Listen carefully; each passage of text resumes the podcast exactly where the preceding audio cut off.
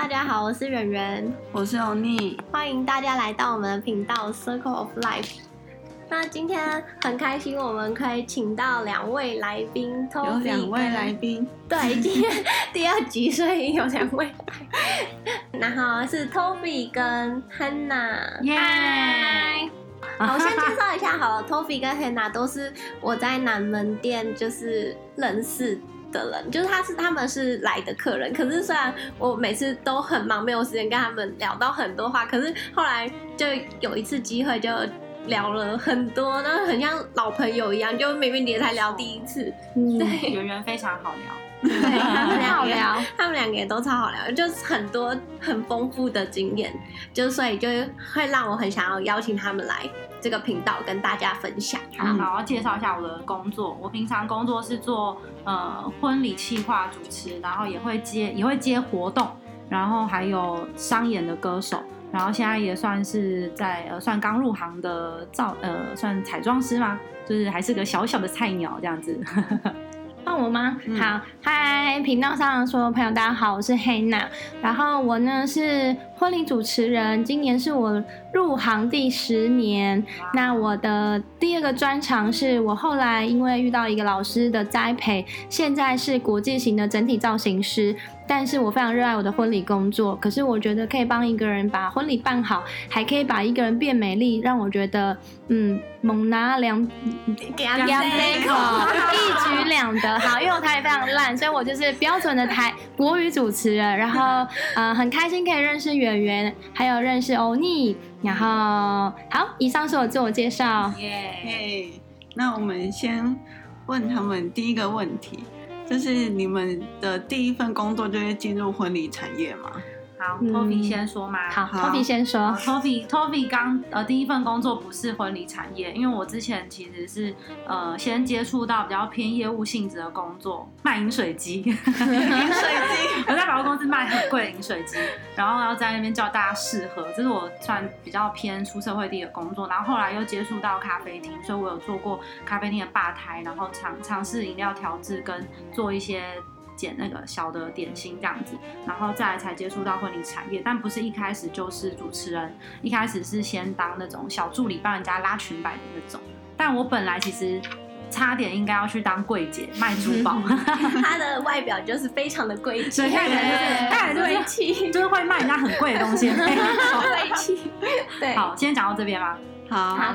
好，好，换我，我是 Hannah。那我刚开始的第一份工作呢，因为我从大学就很爱打工，所以我应该做十几种工作。但是我真正入社会当社会新鲜人的第一份工作是在呃电视、电影、广告后期公司当后期制片。因为我大学是学电影系，所以我那时候毕业是在后期公司掌管台湾所有电视上看到的广告，都会先由我们公司才会出产。所以那时候我是在电影跟广告后期公司一做就是四年，可是后来发现这条路不是我要走的，所以我后来才因一个朋友的关系。带我到某一个饭店，也是从拉裙摆开始，然后先招呼亲友开始，让我觉得婚礼很好玩，所以那时候才靠自己去补习，然后才开始转战到婚礼行。那入婚礼行呢，我是先从婚顾公司开始培训，然后一路才到最后想要成为婚礼主持人，所以这个过程中十几年，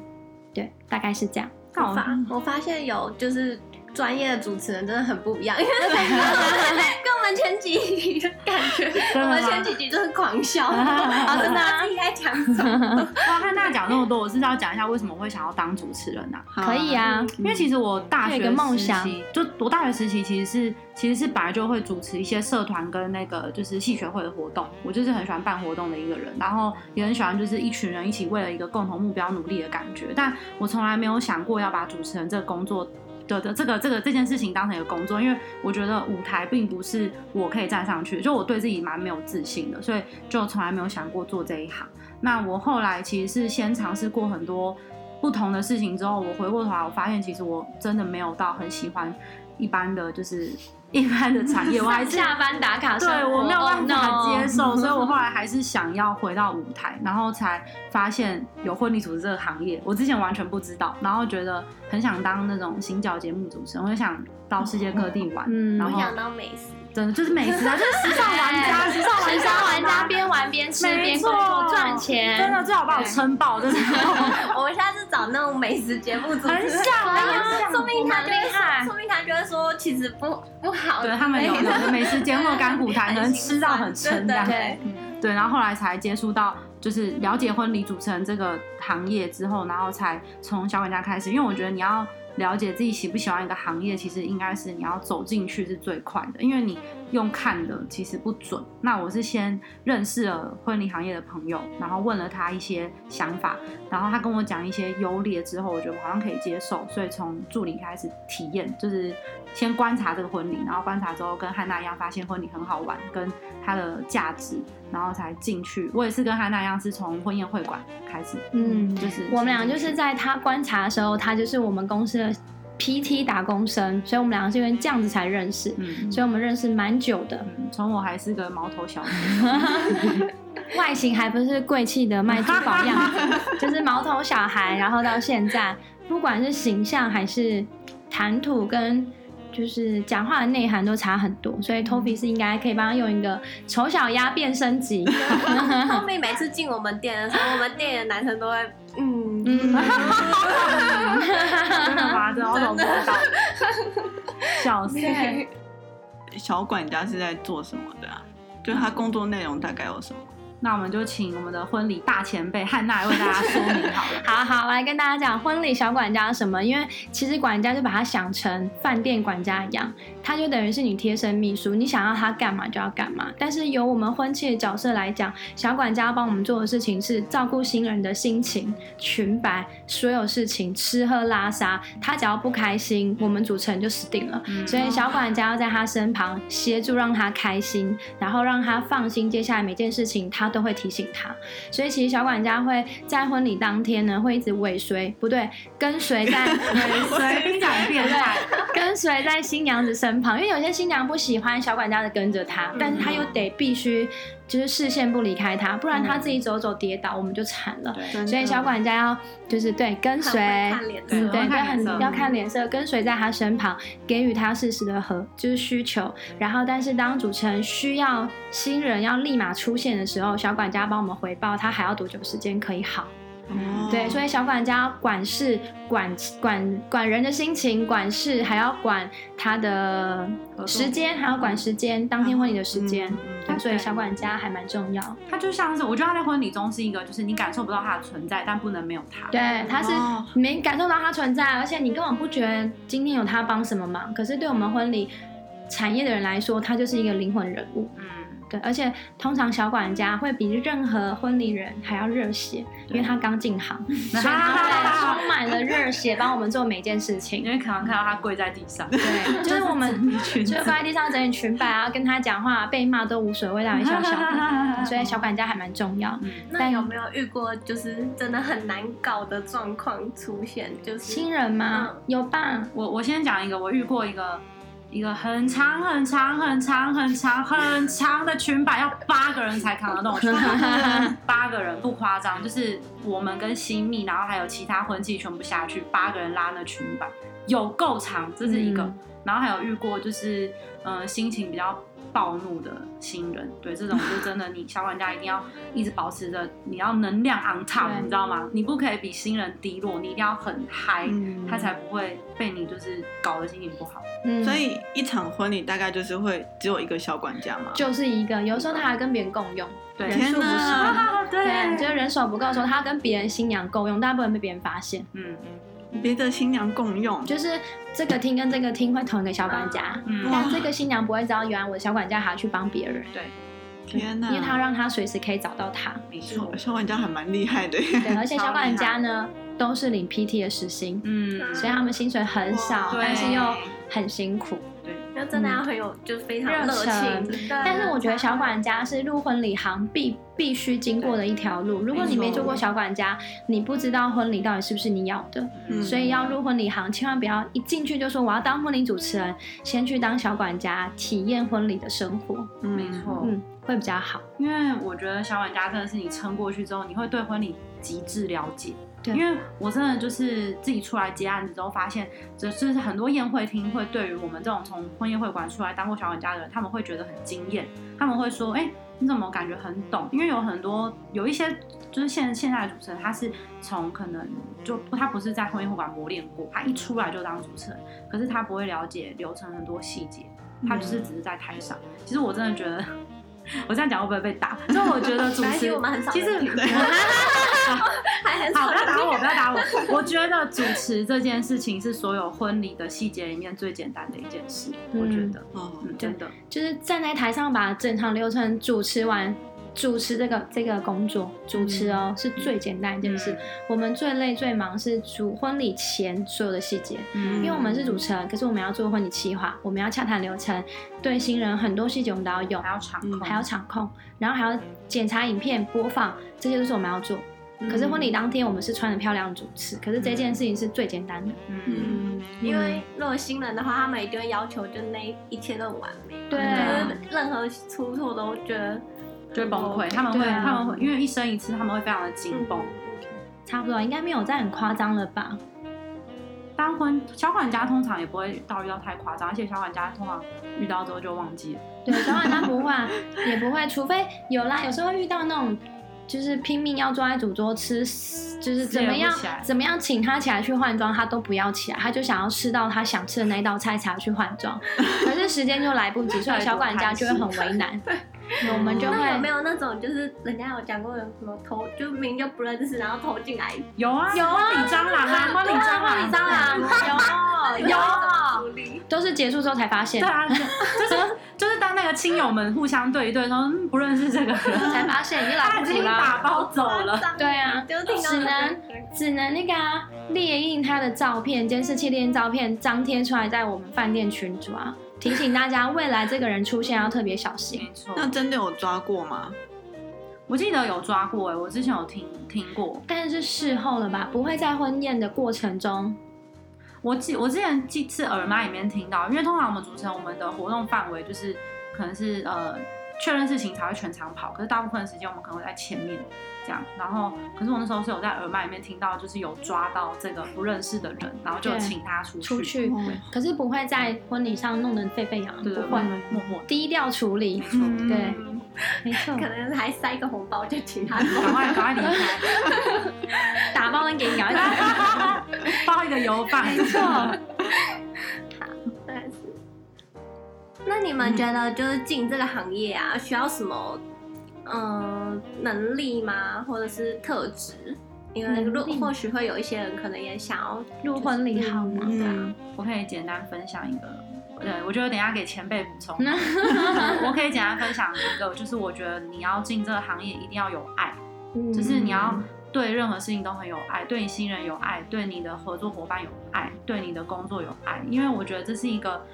嗯，你没有热情，你会做不下去的行业，因为它真的蛮累的，所以你必须要找到你在这个行业里面，可能你想要坚持的理由，跟你热爱它的点。因为你这其实我这样讲好像，你各行各业都要有爱啊，其实。但应该说婚礼为什么会让人家觉得说压力特别大，是因为基本上正常人的话，婚礼应该是一生一次啊。对但现在好像蛮多人一生好多次。对，这样其实也不错，刺激刺激我们的，对，刺激我们商商机。对对。但但是因为通常大家都会觉得是一生一次，而且非常多的人女生啊是把它当成一个梦想啊幻想这样，嗯、就会觉得说要很完美，所以。它是一定要有很强的抗压性，嗯，而且蛮多人都是办婚礼是办给别人看的，对对啊，真的是办比较，要不然就是会很没面子，嗯，对没错，所以压力极大，就是要抗压性要爱，然后耐心一定要有吧。好，这些东西其实好像各行各业都需要。对，我还是给前辈补充。啊，可是我觉得刚刚 Toby 讲很好，因为我觉得一定要有爱。就是我曾经在婚礼的时候就听到一个啊、呃，我很喜欢的，因为我有时候休假会去听一些讲座，然后累积我的舞台魅力跟灵感。所以我曾经就听到我一个听讲座的老师跟我讲过一句话，他就说：全世界呢最强大的力量就是爱。然后最强大的武器是感动，所以我觉得，如果你做任何职业，你没有把爱放进去，没有把感动的这种氛围放进去，其实你做任何行业，人家都会觉得，哦，那就这样，没有一个价值。所以我觉得那时候我会很喜欢做婚礼，也那么热爱婚礼，让我成为十年来是零负评的主持人，就是因为我把每一场婚礼的主角新郎新娘都当成我好像认识好几年的朋友，我把他当成是我闺蜜，把他当成是我兄弟，我在帮他办婚礼，我不是把他当一个路人甲乙丙。所以当我有这样的想法的时候，我愿意付出我的爱。然后就像刚刚 Tofi 说的，抗压性极高，就是我会承受，因为我们是婚礼主持，可是我们要对应的窗口非常多，我们要对应外场，对应厨师，对应业务，对应。呃，我的新郎新娘的商的对场婚礼厂商，或是我新郎新娘的爸爸妈妈，或是在现场刷存在感的亲朋好友，所以我们，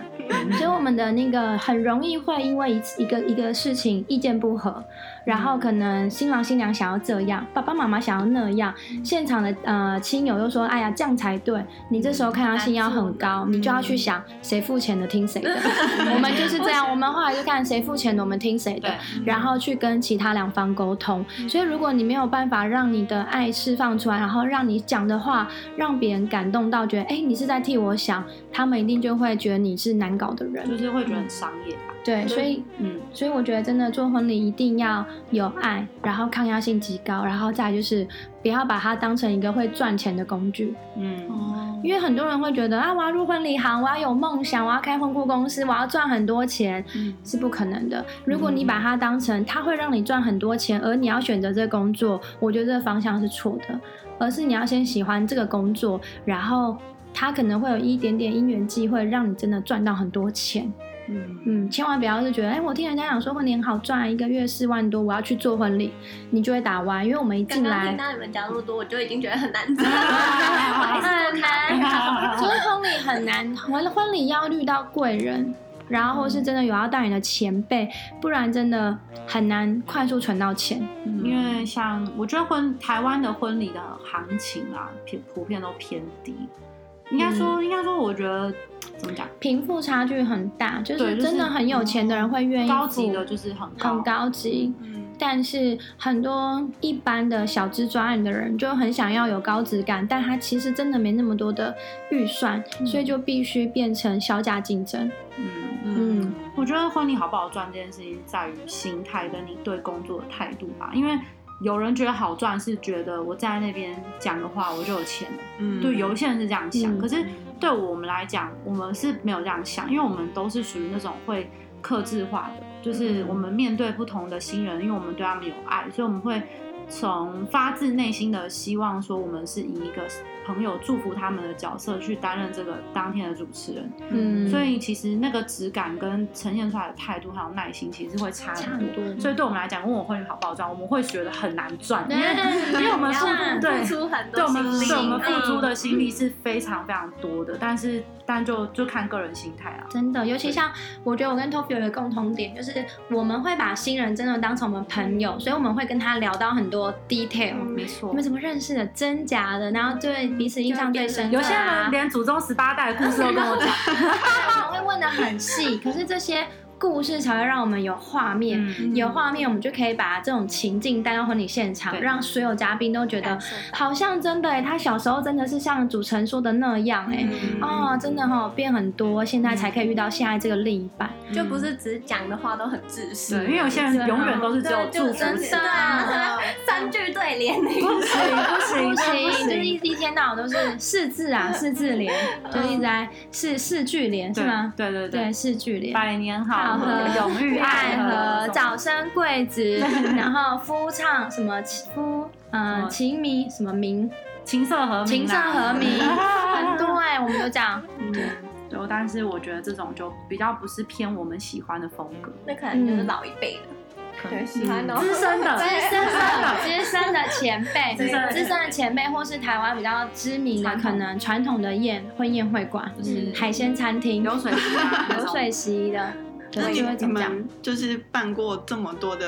婚礼，你们自己有理想中的婚礼的形式吗？有啊，可是每天都在变呢、欸。那你们这样自己婚礼的时候，那不就真的要请那种超专业的？没有，我们可能就是 自己的婚礼同同朋友吧，然后轮流主持，可能他们主持完，然后突然新娘就站上去讲话。嗯，我我个人想的是，可能我自己主持吧。对 啊，真的都会这样哎。因为我觉得，我觉得其实你当看过很多婚礼的样貌之后，其实你最终会觉得说，就好。嗯，其实你会觉得婚礼它其实就是一个你希望你重视的人都来祝福你在你这个很重要的时刻，所以其实不会不会想要弄得太虚华，不会，嗯，可能会就是想要有质感，但是大家都开心，宾主尽欢，可能就是酒喝不完这种，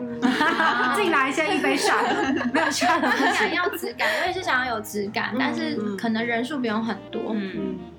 可要有质感。到这里，如果有想结婚的，可以，对，可以找他海跟黑娜。这唯一一集有放来宾连接的，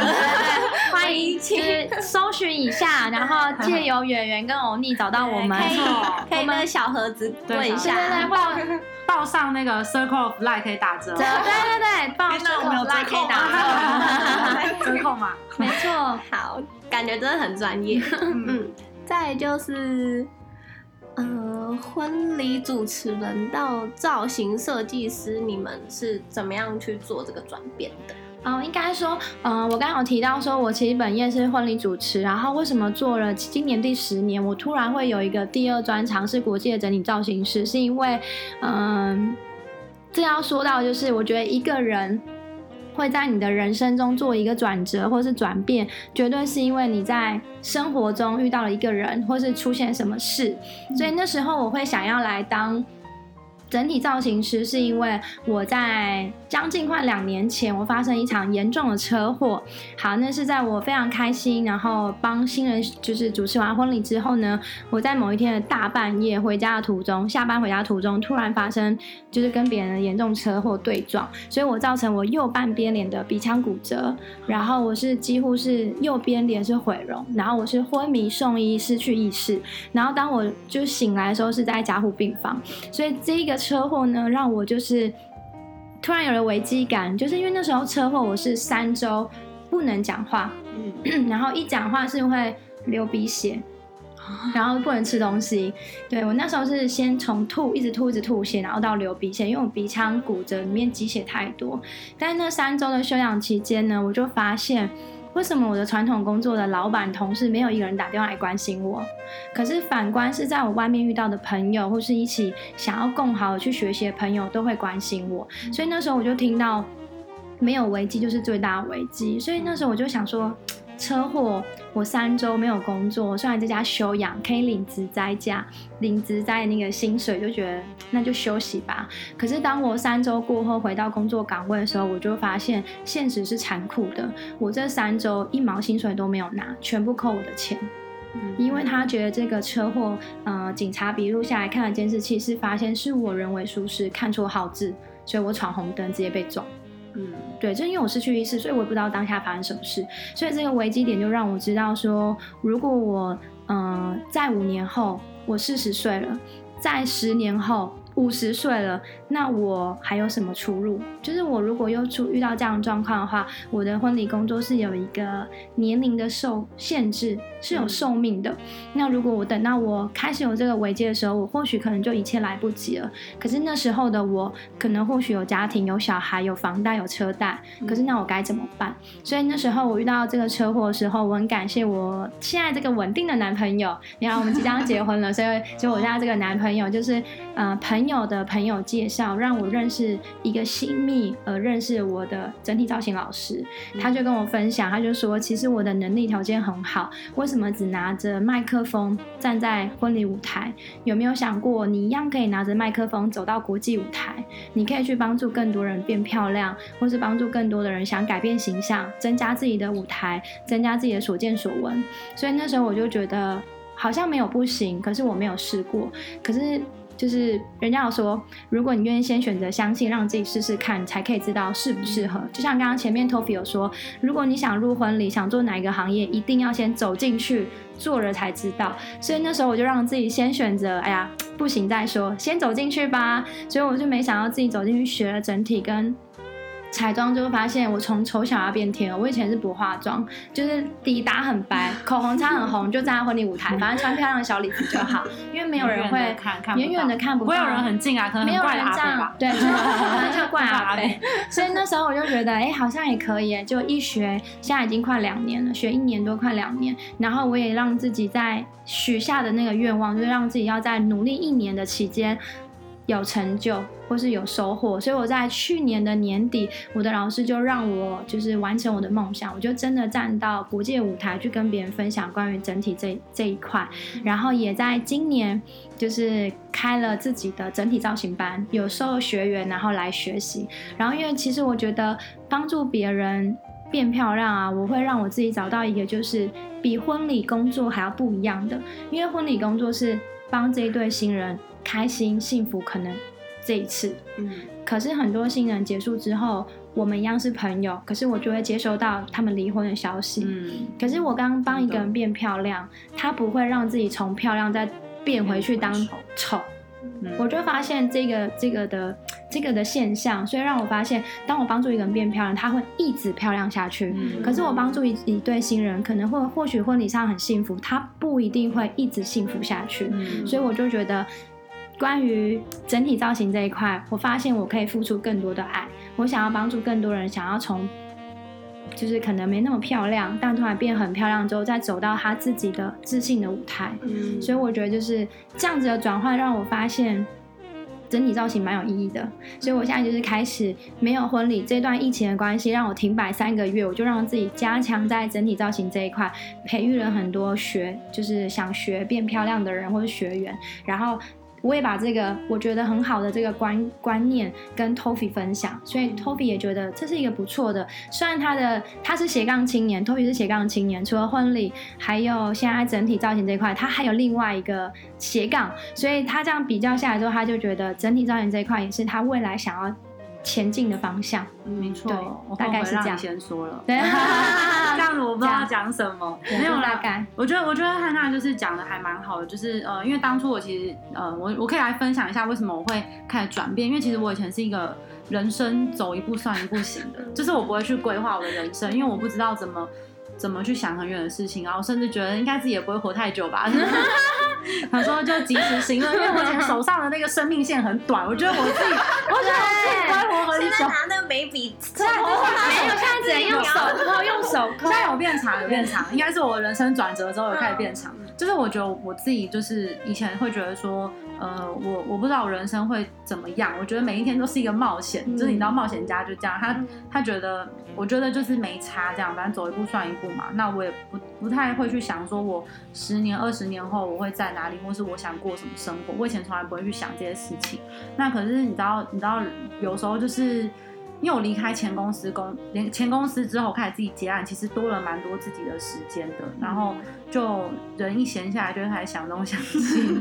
然后就开始会思考说，嗯，如果我这样的工作，我可以继续做到什么时候？嗯，然后开始就是有点陷入迷惘。就是虽然我还是有在。接主持还是有在接表演，就是我的工作都还在进行。可是我开始发现，我应该要趁现在赶快找一下我接下来的出路在哪里，然后才因缘际会，就是经过汉娜姐的关系，Hannah 的关系，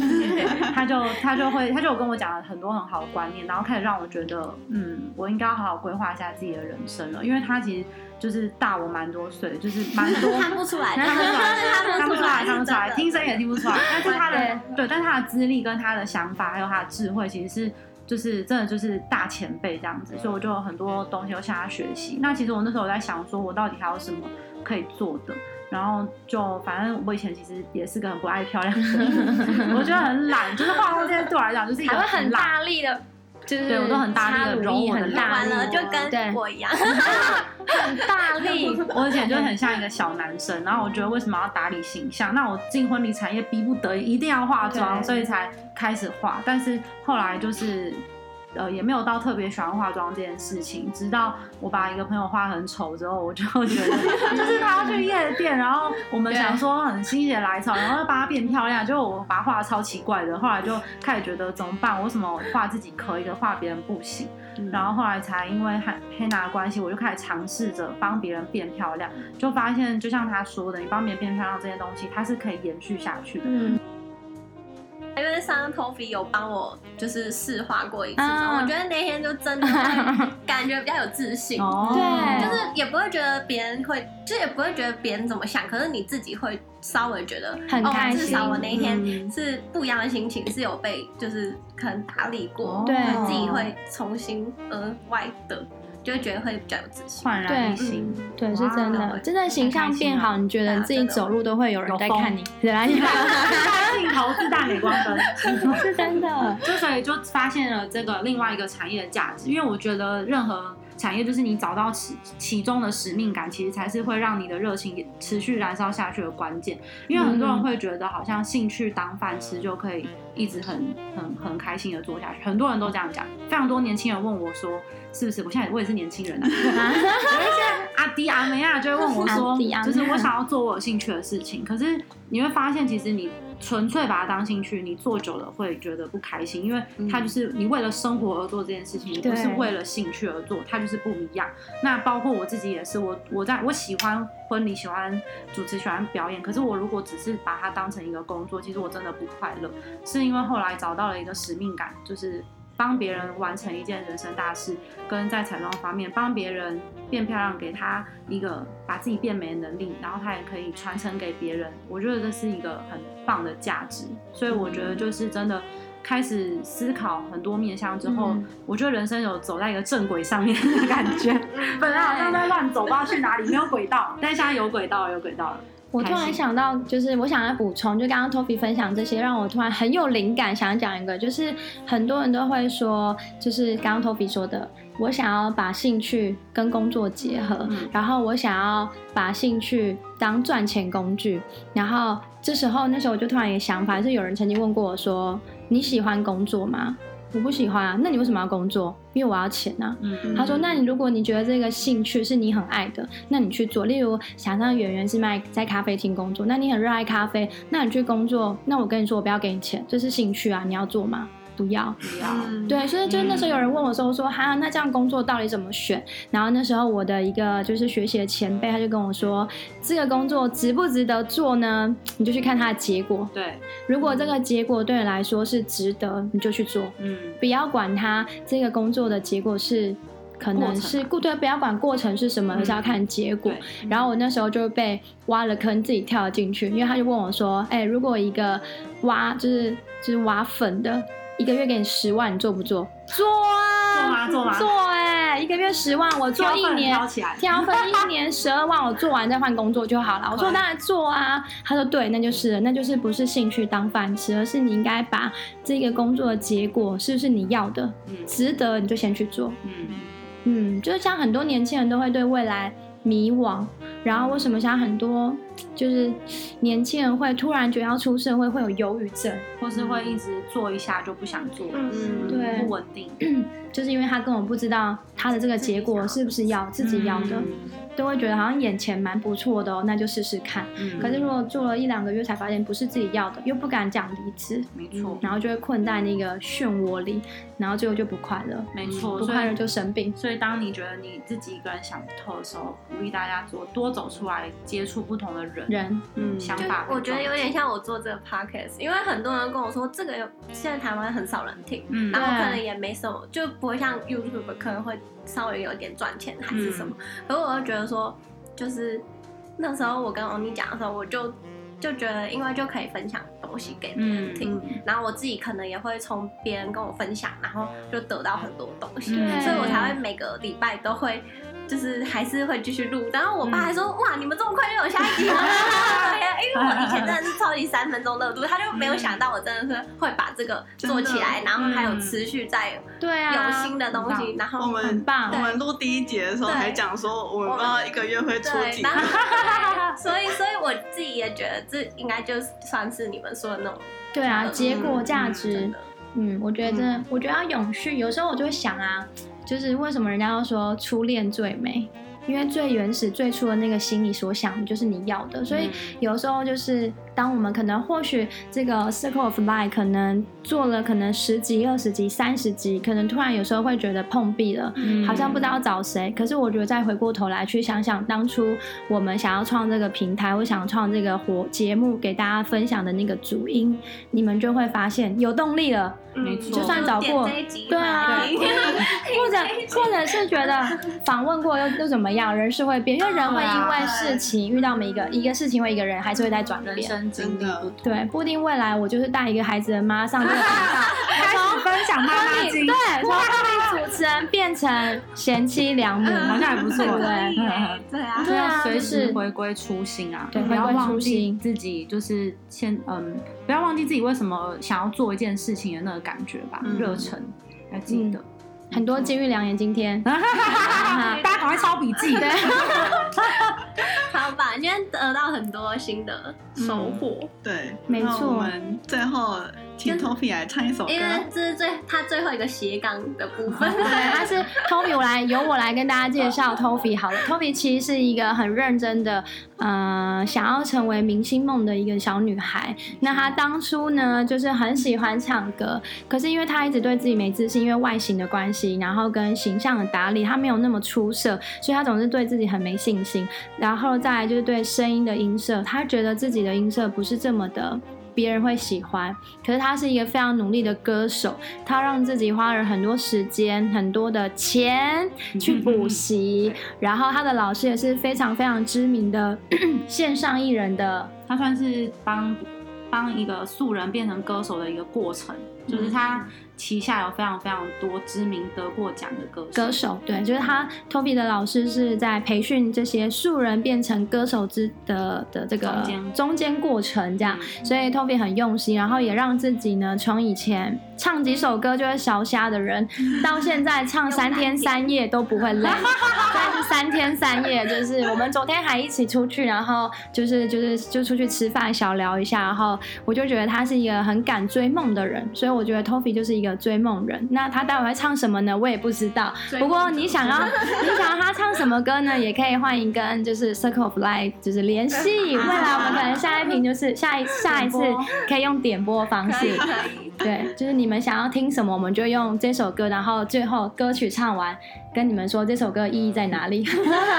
好像可以，好像可以。对对对，好。我觉得今天这个这个特辑感觉就是有一种跟梦想有关的事情。虽然这首歌我很常唱，但是我就是觉得这首歌非常适合所有有梦，然后但却觉得自己可能做不到的人。但我觉得就是非常适合大家，或者是我觉得还有 Tofi，我我大概知道 Tofi 要唱什么，但我觉得这首歌也很适合。你有梦，可是你跌倒了，嗯，可是你要让你自己再勇敢站起来，因为为什么叫勇敢？就是带着害怕持续往前走，没错。所以我觉得这首待会我觉得 Tofi 会唱的歌呢，不管是有梦的，还是曾经有梦但失去了，嗯，或是连梦想是什么都不敢想的人，我觉得都很适合。好，那希望你们不要嫌弃我。好，那我好想给大家看哦。好，应该不用讲歌名吧？没关系，唱完唱完再唱完再跟大家分享，跟大家分享。好，好那我大家。其实我想要一种美梦睡不着，一种心脏的狂跳，瓦解界限不被撂倒，奔跑依靠我心中最想要，看你看过的浪潮，陪你放肆的年少，从你眼神能找到解药。宇宙一丝一毫，伟大并非凑巧。哦，我的手握好，哦，或许很渺小，也绝不逃。伟大渺小，耶！送给大家，